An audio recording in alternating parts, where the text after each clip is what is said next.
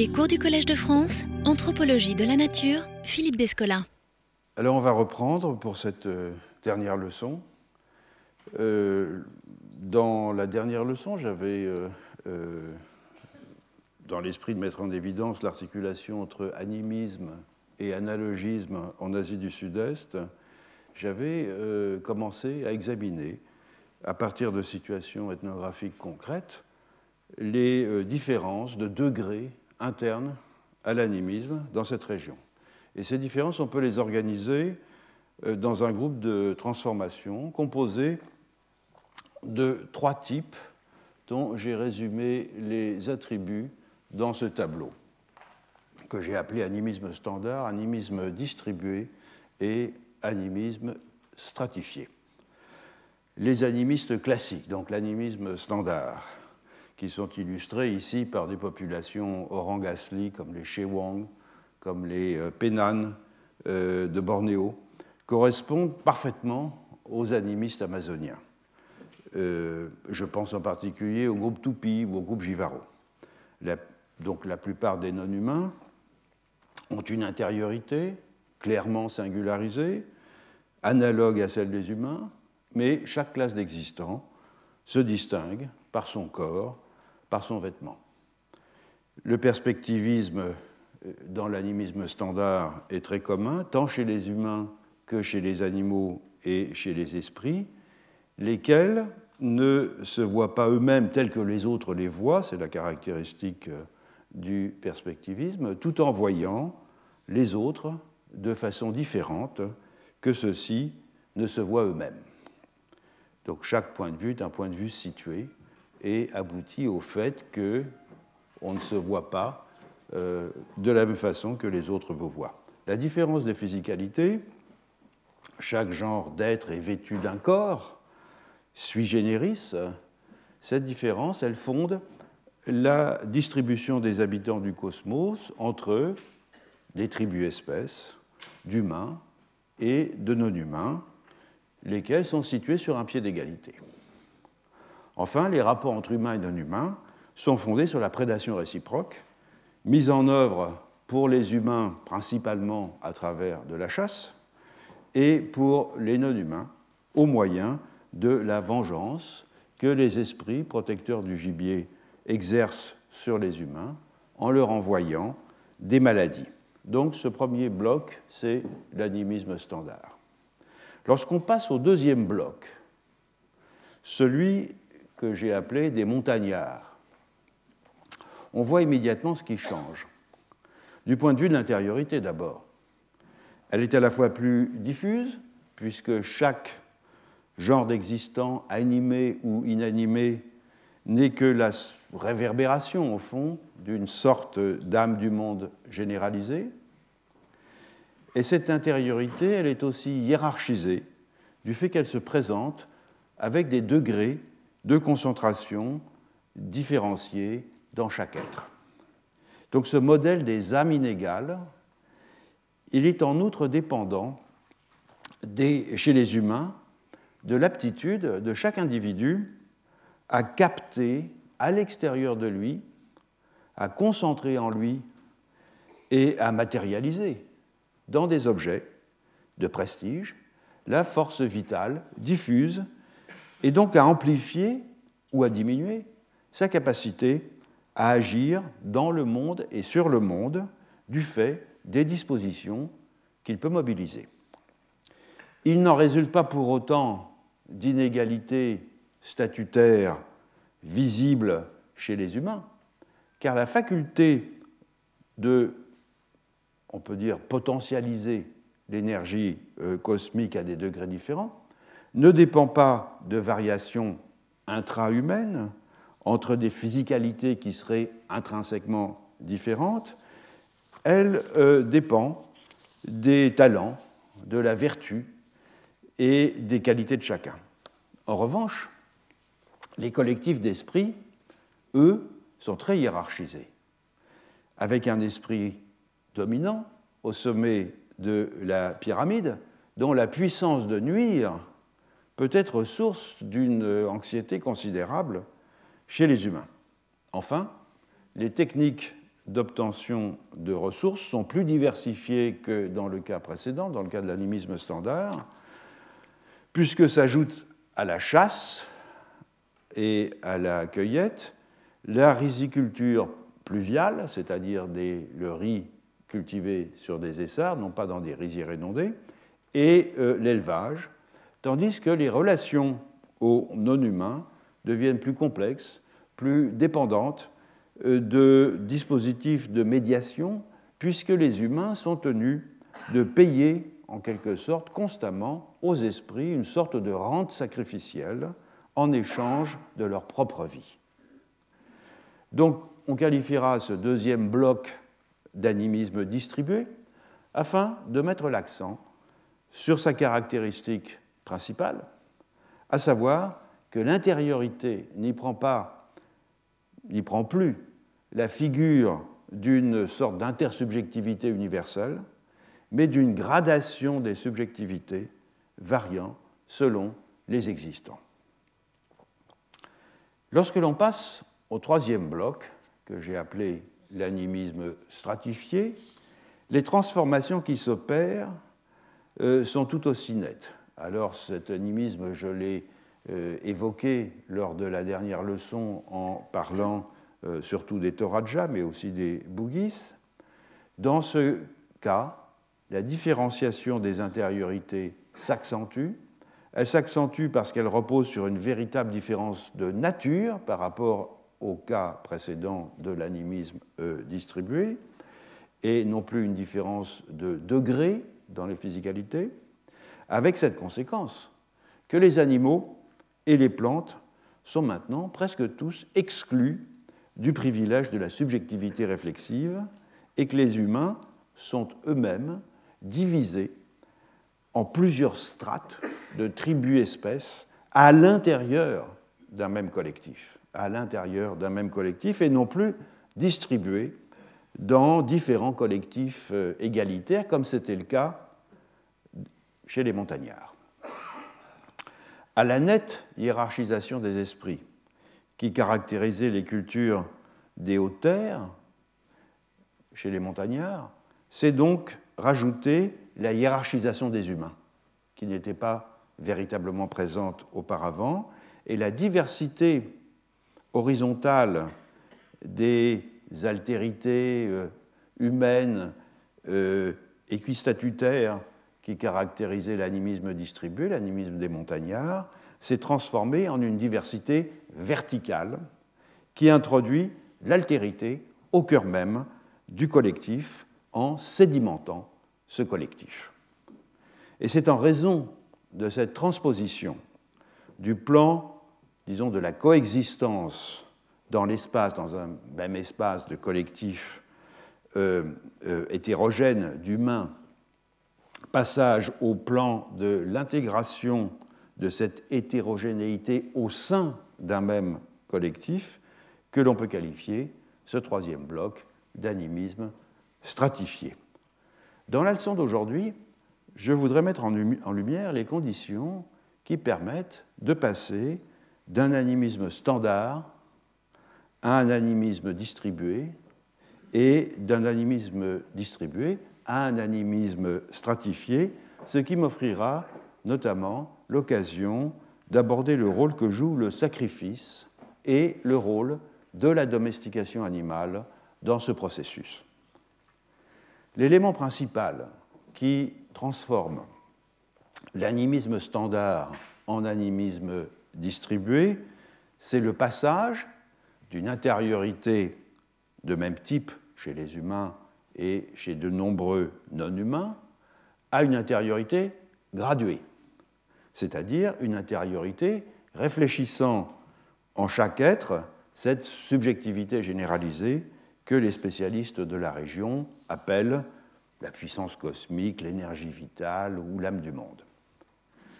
Je rappelle brièvement les analyses que euh, Thomas Kirsch euh, a avancées dans son livre sur les religions montagnardes à propos de la théorie des âmes inégales, ce qu'il a appelé la théorie des âmes inégales, Inequal Souls,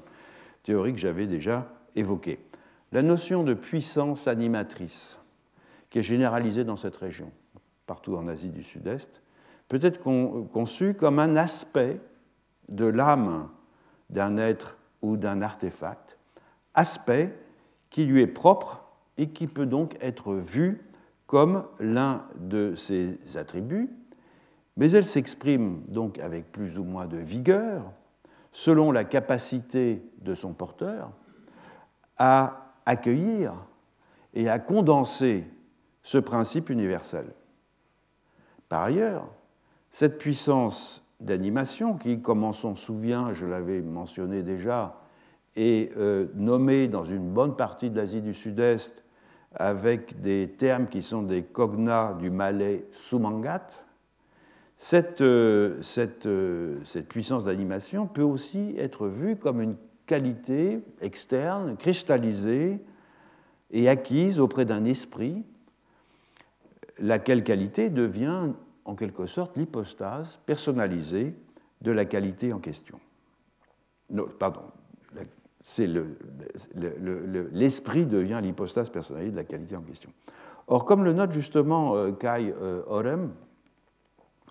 la puissance cosmique sous ces deux expressions, c'est-à-dire à la fois comme réverbération interne, si vous voulez, et comme qualité hypostasie incorporée dans un esprit, par exemple,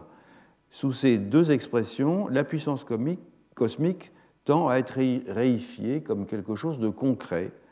de substantiel, de détachable de l'être auquel elle est associée, ce qui tranche de façon tout à fait nette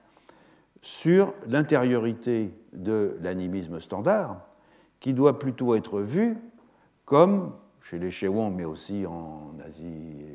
bah, chez les Pénanes, ou bien en Amazonie ou en Sibérie, euh, qui doit être vu euh, comme la combinaison d'une conscience réflexive et d'un point de vue situé. Et donc, ce contraste fait que cette qualité substantive et extériorisable de l'intériorité permet de la voir comme un objet quantifiable qui est souvent euh, exhibé de façon concrète dans la richesse d'un homme, c'est-à-dire dans sa possession de biens précieux, des gongs, des euh, tambours de bronze, des tissus précieux, etc., lesquels deviennent pour lui comme un corps externe, ces richesses deviennent véritablement comme un deuxième corps qui recouvre son intériorité à la manière d'un vêtement, à l'instar du corps physique conçu comme enveloppe de l'âme dans l'animisme standard. Mais avec la nuance, évidemment, que le corps matérialisé dans des richesses, il est éphémère, il est fluctuant, et il dépend des caprices, de la chance et de l'imprévisibilité de la grâce concédée par les esprits. La difficulté que présente une définition simple de l'intériorité dans l'animisme de l'Asie du Sud-Est tient ainsi à ce que les mêmes termes peuvent désigner, selon les contextes, une force vitale impersonnelle, ou bien une subjectivité individuelle, ou bien la matérialisation d'une qualité dans un objet, ou encore des, métapersonnes, des esprits, ayant une forme euh, sui generis. Et c'est pourquoi Guido Sprenger, dont que à qui j'ai déjà fait référence et qui a coédité avec euh, Kai Arems ce livre sur l'animisme en Asie du Sud-Est, Guido Sprenger propose de définir la personne humaine et non humaine en Asie du Sud-Est par ses aspects plutôt que par la nature de ses composantes. L'expression de d'aspect, le terme aspect, suggérant que chaque dimension de la personne s'actualise dans une relation singulière à un terme singulier, en sorte que il y a autant d'aspects que d'objets avec lesquels une relation est établie. Et donc la gradation des intériorités peut ainsi être vue dans cette région comme un effet de leur dimension aspectuelle et notamment de l'intensité des relations dans lesquelles les personnes humaines et non humaines s'engagent en fonction de leur interlocuteur. Et c'est pourquoi aussi l'imputation d'une subjectivité à un être n'est pas tant la conséquence de la reconnaissance en lui d'un attribut intrinsèque du type avoir ou pas une âme, ou avoir ou pas une faculté langagière, que l'effet du type d'interaction avec cet être que telle ou telle circonstance autorise. C'est un point assez général de l'animisme, mais qui a été, dans euh, l'animisme euh, d'Asie du Sud-Est, particulièrement euh,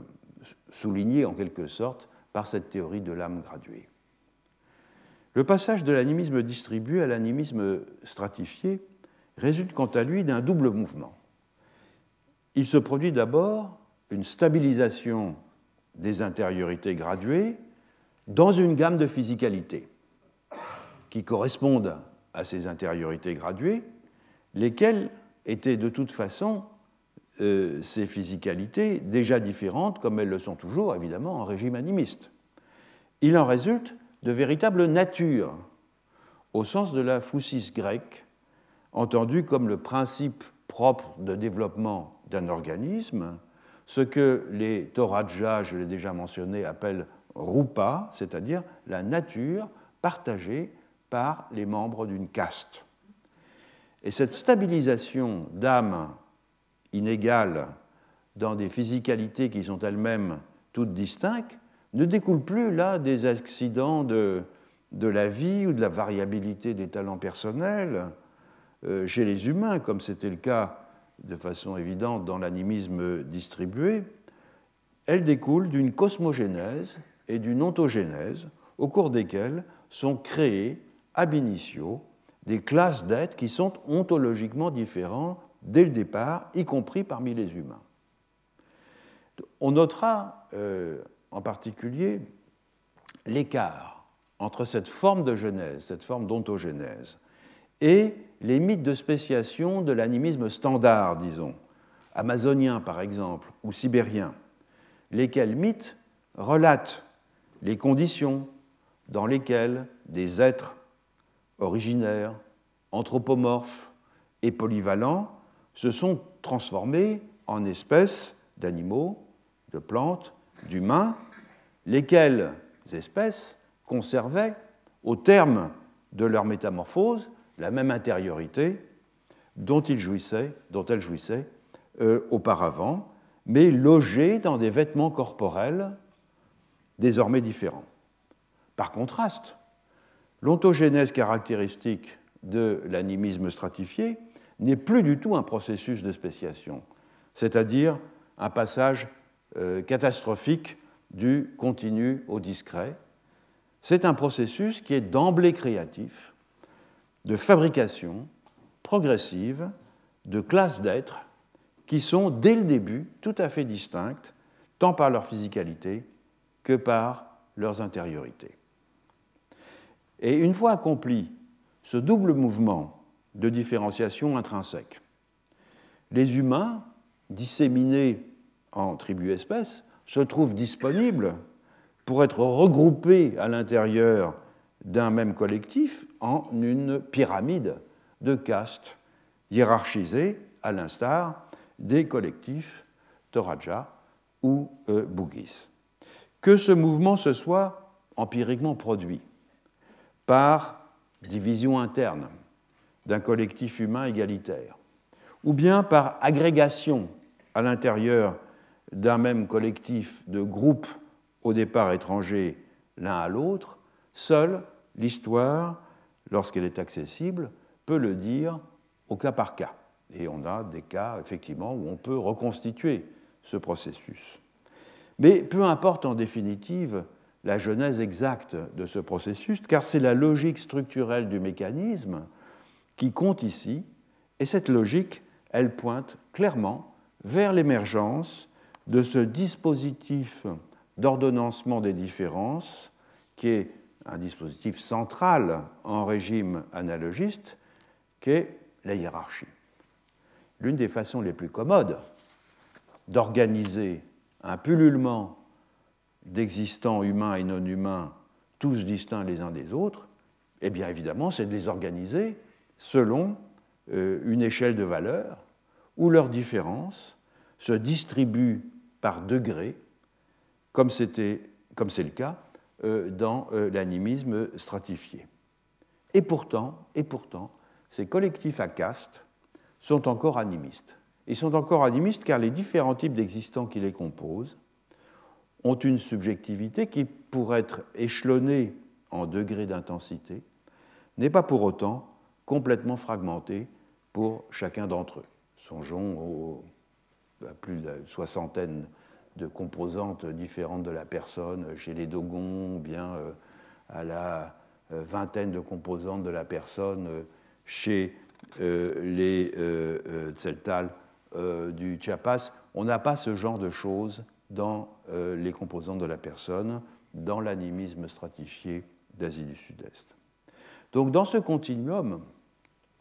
dont nous suivons pas à pas les transformations internes, le basculement d'une ontologie à une autre, c'est-à-dire le passage de l'animisme stratifié à l'analogisme proprement dit, il se fait au fond de manière presque insensible. Il y a entre ces deux modes d'identification, l'animisme et l'analogisme, en Asie du Sud-Est à tout le moins, une différence de degré et non une différence de nature. Et cette différence, elle s'exprime de deux façons. D'abord, par une extension beaucoup plus grande de la hiérarchie sociocosmique dans les collectifs analogistes et par une augmentation du nombre de ces composantes humaines et non humaines. Ça, c'est la première euh, caractéristique. Et ensuite, par un recours systématique au réseau de correspondance analogique pour relier entre elles toutes ces singularités nouvelles. Étagement hiérarchique et recherche de correspondance, les deux méthodes les plus communément employées dans les ontologies analogistes afin de faire tenir ensemble la multitude des euh, éléments euh, disparates formant le monde, deviennent ainsi beaucoup plus visibles dans les ontologies analogistes que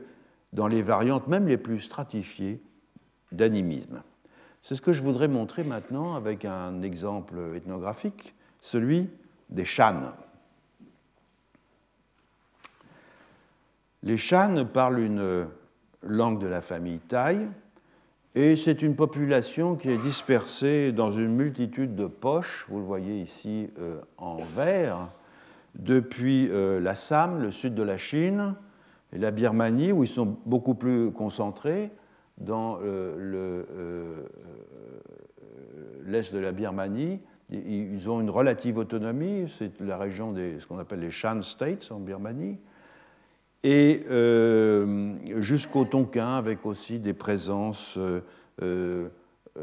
en, en, poche en Thaïlande et au Cambodge. Les Shan se sont longtemps organisés dans de petites principautés semi-féodales, relativement autonomes, occupant les fonds de vallée, euh, où ils pratiquent la riziculture irriguée, en contraste euh, avec les tribus montagnardes, c'est-à-dire assez souvent des populations qui ne sont pas très loin, puisqu'ils sont dans les fonds de vallée et les tribus montagnardes sont évidemment dans les collines et les montagnes, euh, lesquelles pratiquent la riziculture pluviale. Donc il y a un contraste dans les modes euh, euh, de, subsistance. Mais en dépit de leur euh, dispersion et de ce peuplement en mosaïque, intercalé entre des populations de langues et de cultures différentes qui sont généralement animistes, les Shan, qui se déclarent tous bouddhistes, présentent une grande homogénéité et l'on peut à bon droit, c'est comme ça que je vais les traiter en tout cas, les considérer comme une illustration de la forme la plus commune d'analogisme en Asie du Sud-Est. Pourquoi cela? Ben, Ça tient d'abord euh, à une hiérarchie interne de leur collectif qui prend une forme beaucoup plus accentuée que ce n'était le cas dans le système des castes de population comme les Toraja. La segmentation Shan, elle ressemble certes à celle des Toraja ou des Bugis, avec une répartition euh, tripartite entre une noblesse héréditaire, un bloc intermédiaire d'agriculteurs et un conglomérat de gens euh, formant les classes les moins considérées, à quoi s'ajoutaient jadis les esclaves. À l'intérieur de ces trois ordres, toutefois, les subdivisions de fait se sont, multiples, ou se sont multipliées si on prend ça dans une perspective euh, euh, évolutive, disons. Tout en haut de la pyramide, le, il y a un roi sacré, le Saopa, qui est détenteur de nombreuses épouses, de, de concubines, euh, dans les principautés les plus puissantes, qui règne sur une aristocratie qui entretient avec lui euh, des liens de parenté, et dont les membres sont classés par ordre d'importance, selon leur proximité au souverain, et selon, disons, le degré de dignité des fonctions qu'ils exercent à la cour. Le bloc des agriculteurs, lui, n'est différencié que par la plus ou moins grande aisance matérielle euh, de ses membres, puisque la richesse constitue chez les Shan aussi la manifestation euh, visible par excellence de la plénitude morale qu'un individu peut atteindre. Enfin, les basses classes sont très diversifiées. Pêcheurs, bouchers, euh, négociants d'alcool, gardiens de ports, bref, tous ceux qui accomplissent des tâches subalternes et impures, selon le code bouddhiste, mais là encore, euh, subtilement stratifiés. Donc à cette hiérarchie étendue d'humains correspond une hiérarchie étendue des non-humains. Les, les chans en boîte des bouddhistes euh, Theravada et avoir des temples dans la plupart de leurs villages, ils cohabitent aussi avec une foule d'esprits également très sédimentés. Ces esprits sont souvent associés à des lieux, les canaux, les rivières, les vallées, les forêts, les maisons. Certains d'entre eux sont les gardiens des villages, d'autres sont associés aux quatre éléments, d'autres encore sont associés à des tatouages et à des amulettes protectrices et veillent euh, sur ceux qui les portent. Abondent en outre les fantômes, les euh, monstres, les sorciers, euh, également personnalisés et localisés. Naga, le serpent cosmique, qui est très présent euh, dans une grande partie de cette région, notamment en, Thaïlande. Philong, le grand esprit, sont aussi des métapersones avec lesquelles il faut compter. Paul Durenberger avance même que, aux yeux des Shan, les moines bouddhistes sont structurellement équivalents à des esprits. Et dans la mesure où les moines eux-mêmes sont des substituts du Bouddha, cela fait d'une certaine façon du Bouddha l'être le plus élevé dans la hiérarchie de cette classe d'esprit. En outre, et contrairement à l'interprétation performative classique que, que certains d'entre vous connaissent sans doute de Stanley Tambaya qui euh, a développé l'idée que les invocations euh, bouddhistes du nord de la Thaïlande sont réputées efficaces parce que les mots sacrés ont un pouvoir en soi, ils sont performatifs. Les Shan estiment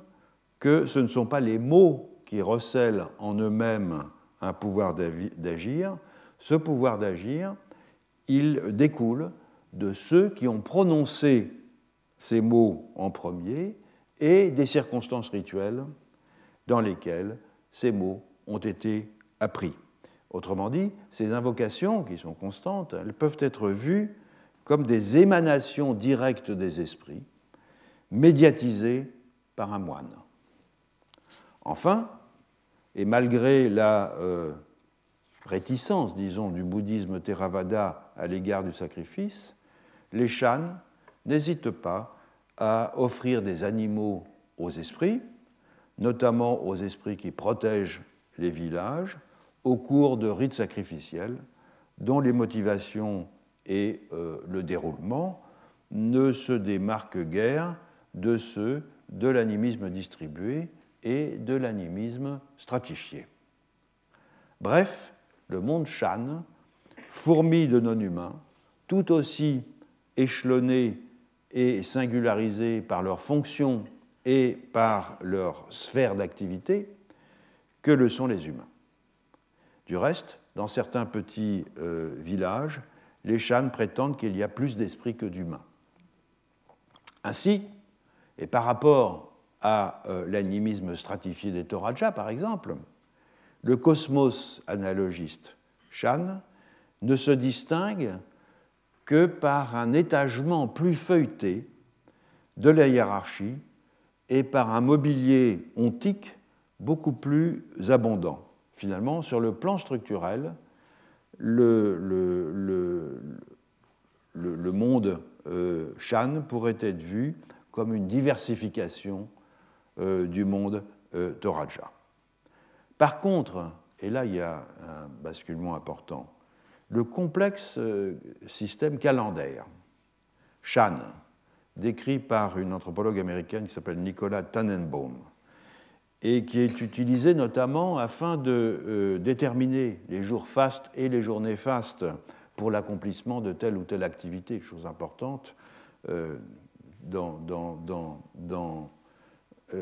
beaucoup de collectifs animistes, l'oniromancie joue un rôle analogue, c'est-à-dire qu'on ne peut pas entreprendre les activités le matin sans avoir discuté euh, auparavant euh, les messages livrés par les rêves. Ici, c'est le respect du, système calendaire qui permet de déterminer ce que l'on va faire ou pas faire tel ou tel jour. Eh bien, ce système, euh, il constitue au fond un modèle de ces réseaux de correspondance que les systèmes analogistes emploient pour connecter des singularités réseaux de correspondance qui sont beaucoup plus rares dans les régimes ontologiques animistes, même en Asie du Sud-Est. Le système calendaire Shan, il est fondé sur le calendrier bouddhiste de 12 mois lunaires, mais les unités constitutives et les valeurs dont ces unités sont affectées se voient déterminées par de nombreux autres facteurs. Par exemple, le genre de nourriture que les esprits consomme selon les jours de l'année. Et ça, c'est une information évidemment fondamentale pour déterminer euh, le type d'offrande qui, tel ou tel jour, convient à tel ou tel type d'esprit. Euh, et évidemment pour déterminer les activités qui sont recommandées ou proscrites en fonction de la propitiation que l'on va faire auprès de telle ou telle classe d'esprit. Ou bien c'est l'influence euh, changeante d'un système de huit planètes qui rentre en résonance avec l'action de l'esprit euh, attaché à chaque personne humaine en fonction de sa date de naissance, ou encore la direction dans laquelle se dirige euh, le naga, le serpent cosmique, et l'endroit où se trouve le grand esprit Filong, voire la correspondance entre l'animal du jour, il y en a un pour chaque jour de la semaine, et le jour de naissance de la personne concernée. Bref, comme dans tout réseau de correspondance efficace, aucune singularité n'est ici laissée de côté. Chaque moment, chaque point et orientation de l'espace, chaque événement, chaque type de relation, chaque tâche à accomplir, chaque tempérament, chaque disposition personnelle sont connectés dans des associations signifiantes et pratiques afin de réduire l'incertitude qu'engendre pour les humains l'obligation de vivre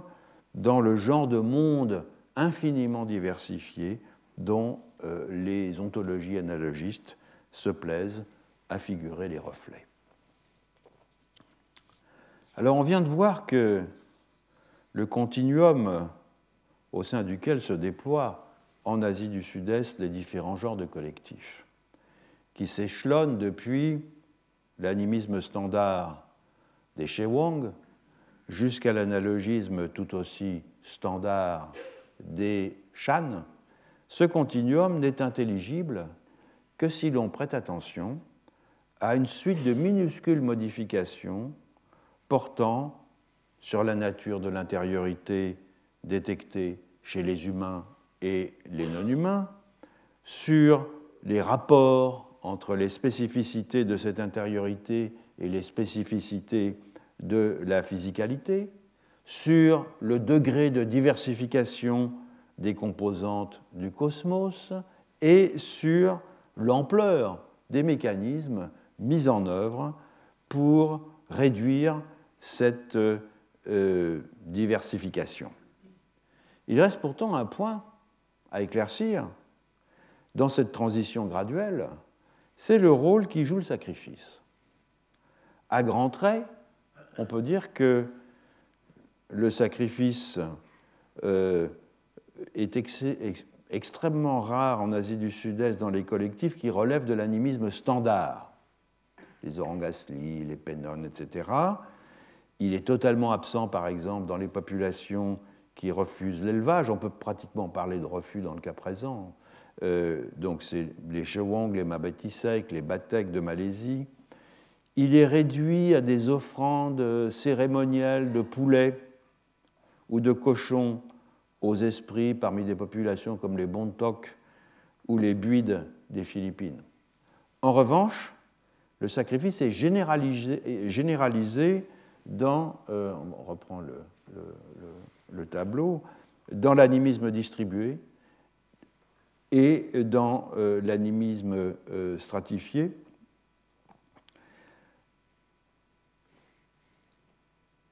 où il est aussi présent dans l'animisme dans, l'animisme stratifié, je pense en particulier à des cas comme les Bougis, dont j'avais dit qu'ils sont islamisés depuis plusieurs siècles, il faut prendre en considération le fait que, euh, évidemment, euh, en dépit euh, des latitudes, disons, les versions rigoristes de l'islam et quelquefois du bouddhisme aussi, en particulier dans le cas des bouddhistes, je pense tout à l'heure dans le cas des Shan, il n'a pas non plus disparu.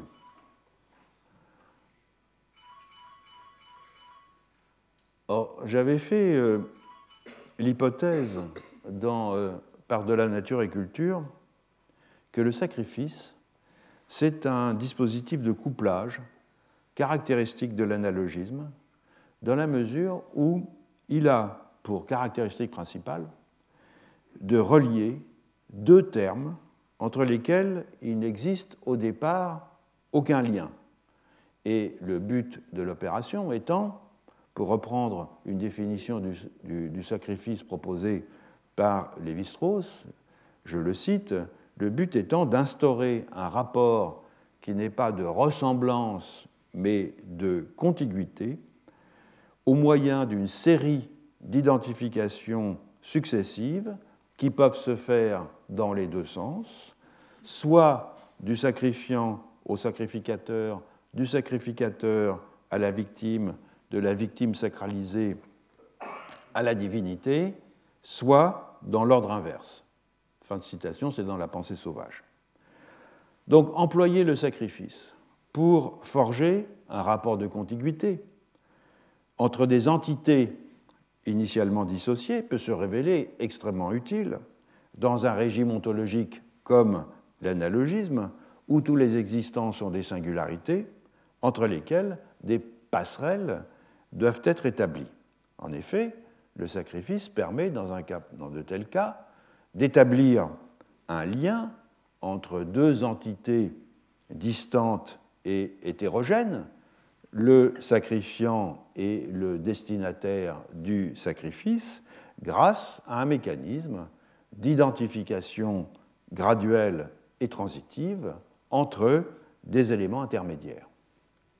Quant à la mise à mort de l'animal, qui, semblait, qui peut sembler contradictoire avec le but recherché, puisqu'elle brise la connexion que l'on cherche à instituer par les identifications en cascade, elle peut s'expliquer par l'intention de susciter chez le destinataire du sacrifice le désir de renouer le contact interrompu par la mort de la victime sacralisée en amorçant en quelque sorte un rétablissement compensatoire, c'est-à-dire en dispensant la faveur espérée ou en s'abstenant de nuire. Et donc, l'efficacité imputée au dispositif sacrificiel vient ainsi du fait que la victime se présente comme une sorte de paquet composite de propriétés diverses, dont certaines sont identiques à celles du sacrifiant. Cette victime, elle est douée de vie, elle est socialisée dans un collectif humain, puisque c'est toujours un animal domestique. D'autres euh, qualités sont identiques à celles du destinataire. Elle peut figurer le corps du destinataire, de la divinité, elle peut descendre de lui, elle peut euh, euh, contribuer à sa subsistance, comme c'est le cas en grande partie en Asie du Sud-Est. D'autres de ces qualités, enfin, correspondent à celles des substituts qui peuvent la remplacer. Elle peut, cette victime, par exemple, être entretenue par les hommes, elle est divisible, elle est comestible, etc. Et c'est précisément cette décomposition des foules des, attributs de la victime euh, sur le fond d'un fractionnement général des existants en une grande quantité de composantes qui permet à la victime de remplir une fonction de connecteur par le biais de l'identification de chacun des acteurs du rite à l'une au moins des propriétés que la victime exhibe. C'était une hypothèse ingénieuse, si je puis me permettre cette autosatisfaction, mais euh, elle s'est révélée insuffisante pour couvrir l'ampleur du euh, phénomène, puisque en Asie du Sud-Est, le, le, sacrifice pardon, il est pratiqué dans des collectifs typiques de ce que j'ai appelé l'animisme distribué, c'est-à-dire l'immense majorité des populations montagnardes, dans lesquels la nécessité de disposer d'un mécanisme permettant de relier, de coupler des éléments disjoints ne se présente pas avec la même intensité ou la même urgence que dans les collectifs analogistes. Il faut donc revenir sur cette fonction trop exclusive que j'ai attribuée au sacrifice comme un connecteur nécessaire au bon fonctionnement des ontologies analogistes.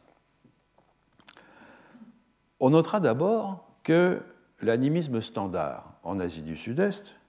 et ailleurs repose sur des formes de relations entre les êtres et de circulation des valeurs assez différentes de celles au sein desquelles le sacrifice se déploie. Dans l'animisme standard, en effet, les humains s'approprient la vie des animaux en les chassant pour s'en alimenter, tandis que les esprits animaux prennent, ou les maîtres du gibier, c'est la même chose, euh, prennent la vie, la chair ou l'âme des humains en contrepartie, que ce retour dans l'échange soit explicitement consenti par les humains ou pas. Le sacrifice tel qu'il est pratiqué en Asie du Sud-Est évite cette contrepartie désagréable, puisque si les esprits cherchent bien, ici aussi, à prendre la vie des humains, ces derniers, les humains, trompent les esprits en leur donnant à la place la vie des animaux domestiques. Et si dans l'animisme standard, les animaux, sauvages donc, se présentent parfois aux humains comme des humains, notamment dans les rêves, parce qu'ils se voient eux-mêmes comme des humains, en revanche, les victimes sacrificielles, les animaux domestiques qui sont utilisés comme victimes, qui sont elles aussi considérées comme des sortes d'humains, ne le sont que parce qu'elles peuvent remplacer les humains vis-à-vis des esprits pour les raisons que l'on vient de voir, notamment parce qu'elles sont intégrées dans un collectif humain où elles témoignent de qualité sociale. Donc, à première vue, ce déplacement qui consiste à substituer des animaux à des humains pour payer une dette ou pour défléchir des représailles fait du sacrifice une opération dans laquelle les relations symétriques entre humains et non humains caractérisant l'animisme standard sont remplacées par une sorte de fausse symétrie, puisque ce ne sont plus les humains qui payent de leur personne, si l'on peut dire, le prix des échanges dans lesquels ils s'engagent avec les esprits, mais ce sont les animaux qui sont dans la dépendance des humains. L'examen de quelques formes de sacrifice dans l'animisme distribué permet toutefois de nuancer cette différence qui, à première vue, paraît évidente. Et je vais pour cela euh, reprendre l'analyse, euh, la description que fait Guido Sprenger, que j'ai évoqué tout à l'heure, du sacrifice chez les Rmettes. C'est écrit R-M-2-E-T. C'est une population des hautes terres du Laos qui était jadis plus connue sous le nom de Lamet. Les noms ethniques ne cessent de changer en fonction du fait qu'on va prendre plus ou moins en considération les marques du pluriel, etc., etc. Donc l'hermète était jadis les lamettes. Chez les, chez hermètes, on sacrifie des buffles euh, aux esprits domestiques dans de nombreuses occasions, notamment euh, en cas de maladie grave, lors des euh, funérailles et des rituels villageois, et jadis en hommage aux ancêtres et euh, au cours des mariages. L'hermète distingue trois composantes de la personne,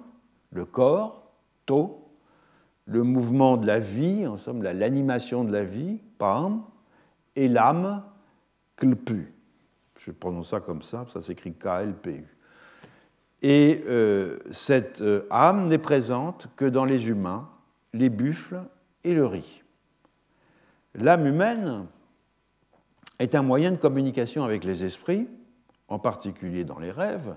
où elle adopte le point de vue des esprits, donc c'est une plasticité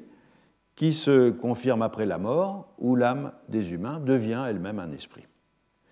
Les buffles sont donc, comme les humains, par deux éléments de la personne, l'âme et le mouvement de la vie.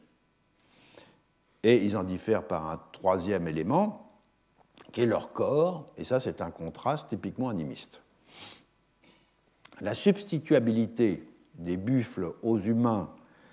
dans le sacrifice vient de ce que les humains et les buffles ont la même âme, la même intériorité. L'âme clpu d'un humain qui lui a été dérobée par un esprit peut être récupérée en échange de l'âme culpu d'un buffle. Donc c'est un donnant-donnant. Cette âme se transforme alors en buffle pour les esprits des morts, qui ont dérobé l'âme de l'humain. Ajoutons que la maladie n'est pas que l'effet du vol de l'âme, elle euh, résulte aussi de l'intromission d'un esprit dans le corps du patient. Et donc, avec le sacrifice, en général du buffle, les humains font don aux esprits de deux composantes fondamentales de la personne, un corps animal et une âme générique afin de récupérer ce dont les esprits se sont emparés, à savoir une autre âme générique et un corps humain. L'un des aspects euh, originaux du buffle chez les hermètes, c'est qu'il semble n'avoir pour seule fonction que d'être un substitut des humains. En effet, on ne l'utilise guère comme animal de trait, ni pour d'autres fonctions pratiques, et il mène une existence très libre, divagant la plupart du temps dans la forêt, où il se nourrit par lui-même, de sorte que son propriétaire doit parfois passer plusieurs jours à retrouver sa trace. Cet animal semi-domestiqué est en même temps vu, si l'on peut dire, comme le plus domestique des animaux, puisqu'on le place sous la protection de l'esprit habitant la cuisine de la maison, en lui donnant du sel associé à la fonction protectrice que cet esprit euh, domestique euh, exerce, et en réalisant des rituels pour renforcer le lien du buffle à la maison dont il dépend, et notamment pour éviter que, dans le cours de ses divagations, il finisse par disparaître dans la forêt. Donc non seulement le monde. Euh, pardon. Euh, en outre, le cosmos d'Hermète est marqué par un perspectivisme extrêmement accentué. le monde des esprits est totalement inversé par rapport à celui des humains, ce qui est quelque chose d'assez classique dans le perspectivisme,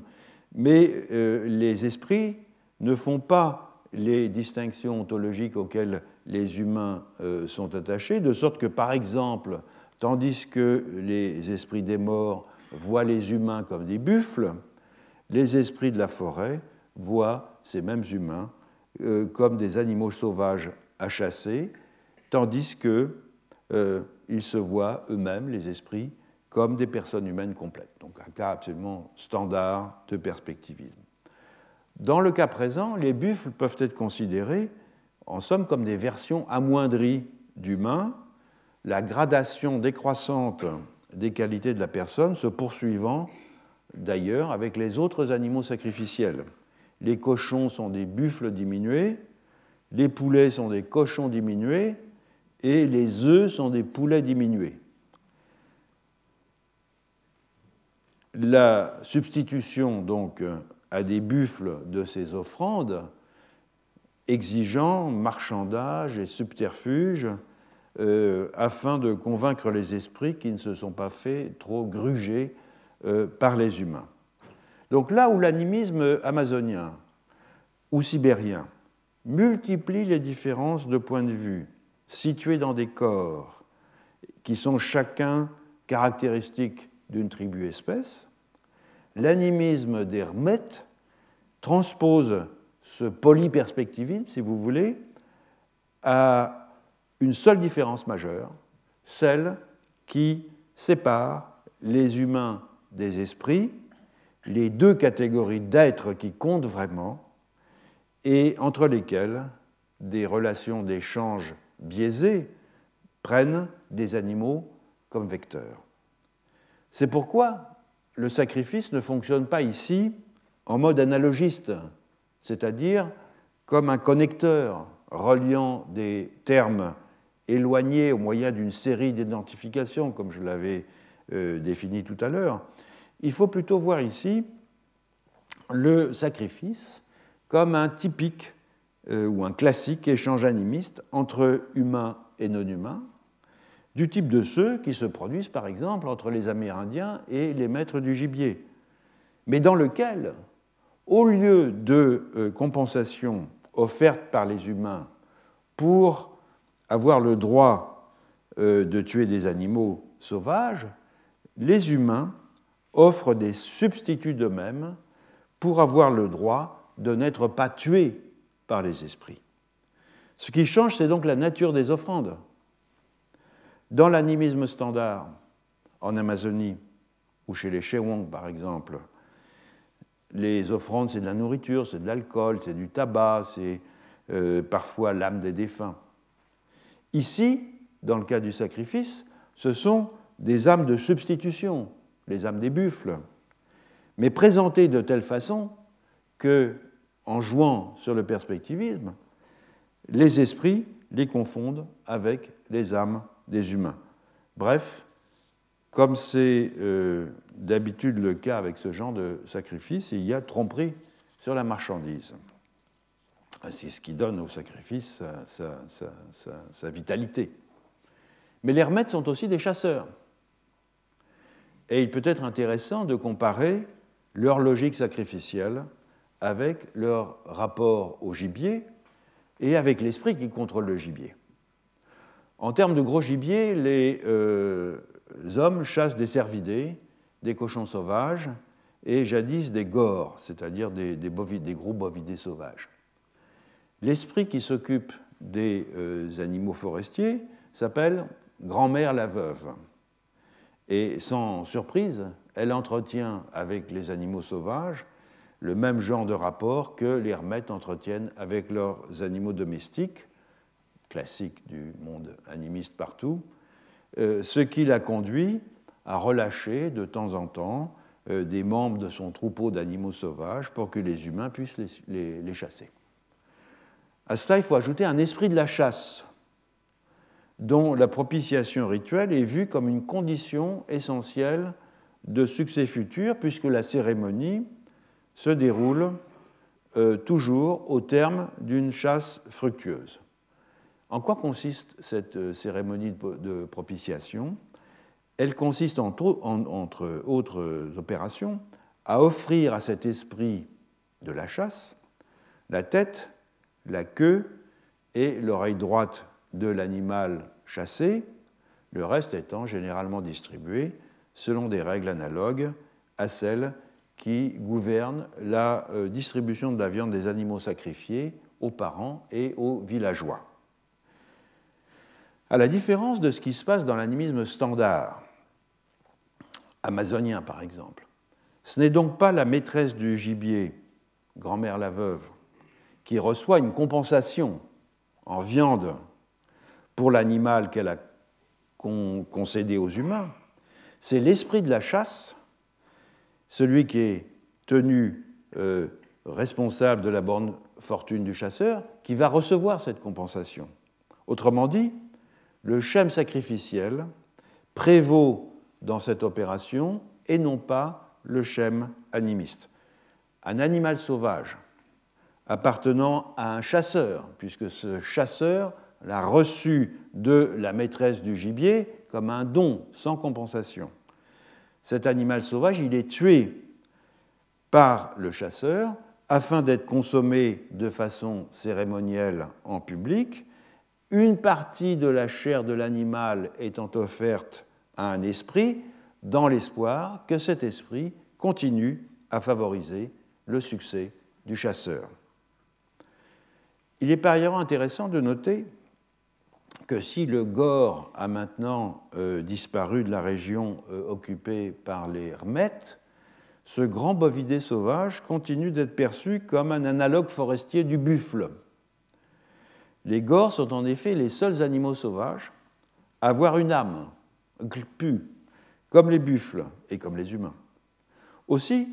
lorsque jadis un chasseur tuait un gore et que l'animal était ramené au village, euh, le même genre de précaution rituelle s'appliquait que lors du sacrifice du buffle. Le village était en particulier fermé pendant dix jours pour empêcher l'esprit de l'animal d'y pénétrer afin de s'y venger, et il fallait sacrifier des buffles à cet esprit pour apaiser sa colère. En outre, le gore n'était pas soumis à la juridiction de grand-mère la veuve, de la maîtresse du gibier, mais à celle d'un autre esprit masculin euh, que l'on appelait Jao, c'est-à-dire seigneur en Lao, tout comme la maîtresse du gibier ordinaire, le seigneur des gorpes, toutefois, ne demandait rien en échange de ces animaux donnés aux chasseurs. Toutefois, et afin de protéger son troupeau, le seigneur des Gores pouvait décider de mener ces animaux pâturés ailleurs. C'est ainsi que les hermètes interprètent la disparition de cet animal sur leur territoire. Donc, comme le buffle, le gore présente bien des similitudes avec des humains, et tout comme lui, il doit être compensé auprès des esprits par des dons de vie et d'âme. On a ainsi une continuité d'échanges rituels ordonnant différents types de dons et de rapports entre humains et non-humains dotés d'une intériorité,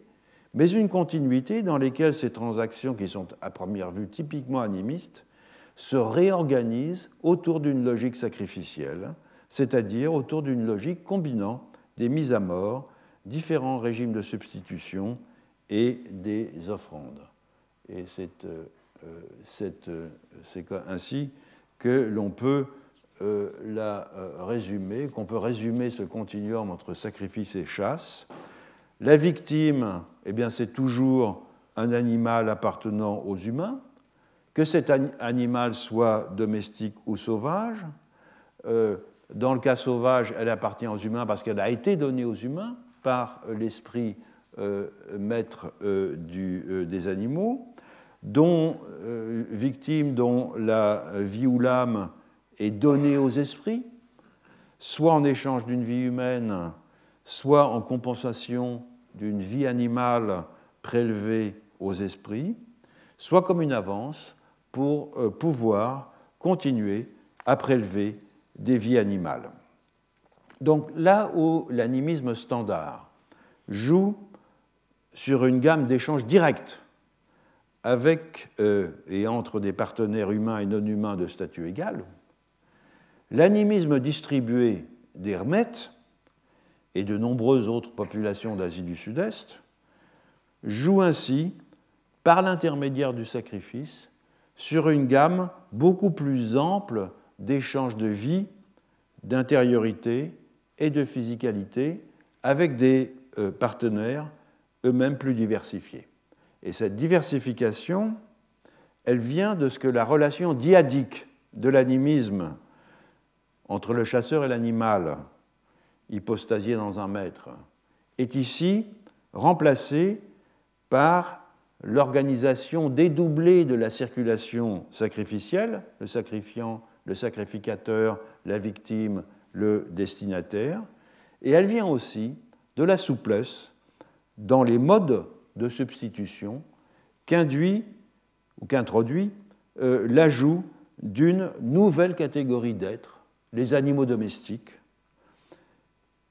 par rapport à celles qui sont déjà présentes dans l'animisme. Les animaux domestiques, en effet, même les moins contrôlés par les humains, comme c'est le cas du buffle chez l'hermète, diffèrent des animaux sauvages apprivoisés par les collectifs animistes amazoniens en particulier. Maison amazonienne est remplie d'animaux sauvages apprivoisés. Elles diffèrent par le fait que les animaux apprivoisés, même lorsqu'ils vivent dans ou sous le contrôle des humains dans un univers domestique, continuent d'être sous la juridiction des maîtres du gibier. Ils ne sauraient donc être donnés en sacrifice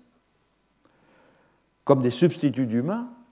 à ces esprits qui continuent d'en être les maîtres et les possesseurs. Les animaux domestiques, par contraste, même élevés en semi-liberté, même vagabondant loin des villages, comme c'est le cas des buffles chez l'hermète, n'en sont pas moins sous l'autorité des humains. Et analogue à ces derniers, sous certains aspects, est donc substituable à eux dans les échanges. Donc donner la vie des animaux domestiques aux métapersones dont dépend l'existence, la santé et la félicité des humains représente pour les humains une opération particulièrement avantageuse, à tel point que l'on peut se demander si, dans bien des cas, l'élevage ne serait pas apparu pour fournir tout simplement aux humains des substituts d'eux-mêmes dans euh, le sacrifice, plus que pour tout autre bénéfice pratique. C'est d'ailleurs une hypothèse qui avait déjà été formulée à la fin du XIXe siècle par euh, des auteurs allemands. En guise donc de conclusion du cours, puis je vois que l'heure avance, je voudrais proposer quelques remarques euh, sur le rôle de la domestication animale dans les deux combinaisons ontologiques euh, que nous avons euh, examinées cette année. Tant dans les collectifs animistes d'Asie du Sud-Est que dans le collectif animiste Wayuu, donc en Amérique du Sud, on l'a vu, les animaux domestiques jouent un rôle central. Ils jouent un rôle central pour déplacer les relations diadiques et symétriques de l'animisme vers des relations à plusieurs termes caractérisées par la symétrie des statuts. Dans les deux cas aussi, il y a une identification des humains aux animaux domestiques qui aboutit, dans le cas Wayuu, à ce qu'ils deviennent des substituts des vies humaines dans les rapports intra-humains, c'est-à-dire comme compensation matrimoniale ou comme paiement euh, du prix du sang, et dans le cas de l'Asie du Sud-Est, à ce que ces animaux domestiques deviennent des substituts de vie humaine dans le rapport non plus intra-humain, mais dans le rapport aux esprits, comme nourriture sacrificielle et euh, à la place des humains. Mais les inflexions dans les régimes ontologiques que la relation domesticatoire induit n'ont rien d'automatique. L'élevage, qui se présente au demeurant sous des formes très diverses, qui vont du contrôle le plus lâche à la domination la plus étroite, n'est en, aucune façon un déclencheur, un facteur déclenchant de mutations qui auraient partout des résultats identiques. Ainsi, l'adoption précoce par les Wayuu en Amérique du Sud d'animaux d'élevage européens leur a permis d'actualiser dans des êtres nouveaux un mode d'identification totémique qui existait probablement auparavant à l'état latent, c'est-à-dire purement classificatoire. Et en postulant une consubstantialité, comme je l'ai montré dans les leçons sur les Wayuu, euh, entre les bovins et les matrilignages, les Wayuu ont déplacé l'identification totémique depuis les animaux sauvages éponymes, qui servaient à désigner les matrilignages et les clans, euh, vers les animaux d'élevage. Dans les faits, ils ont totémisé le bétail. En Asie du Sud-Est, par contraste, les animaux domestiques, en raison de leur euh, proximité sociale et symbolique avec les humains, ont surtout servi de substitut aux humains pour alimenter les esprits, multipliant ainsi les intermédiaires dans les transactions avec les non-humains, un facteur qui a contribué à euh, diversifier et à hiérarchiser le mobilier du monde et à ouvrir la voie, ce faisant, à une transition graduelle vers une ontologie analogiste pleinement constituée. Je vais m'arrêter là, largement dépassé l'heure. Euh, c'est la dernière leçon de ce cours qui va reprendre euh, l'année prochaine. Merci. et qui va reprendre, euh, je vais consacrer à, la, question de la comparaison l'année prochaine. Au fond, c'est ce que je fais depuis des années. Les auditeurs fidèles qui sont ici le savent. Et je voudrais donc proposer une réflexion sur ce qu'est-ce que comparer euh, à partir à la fois de mon expérience et d'une réflexion plus large sur le problème de la comparaison du comparable et de l'incomparable, pour reprendre la formule de Détienne. Donc je vous donne rendez-vous à l'année prochaine. Et pour ceux qui suivent le séminaire, je rappelle que le séminaire a lieu non pas demain, puisque notre maison sera fermée demain, mais vendredi euh, de 11h à 1h. Merci. Retrouvez tous les contenus du Collège de France sur www.colège-2-france.fr.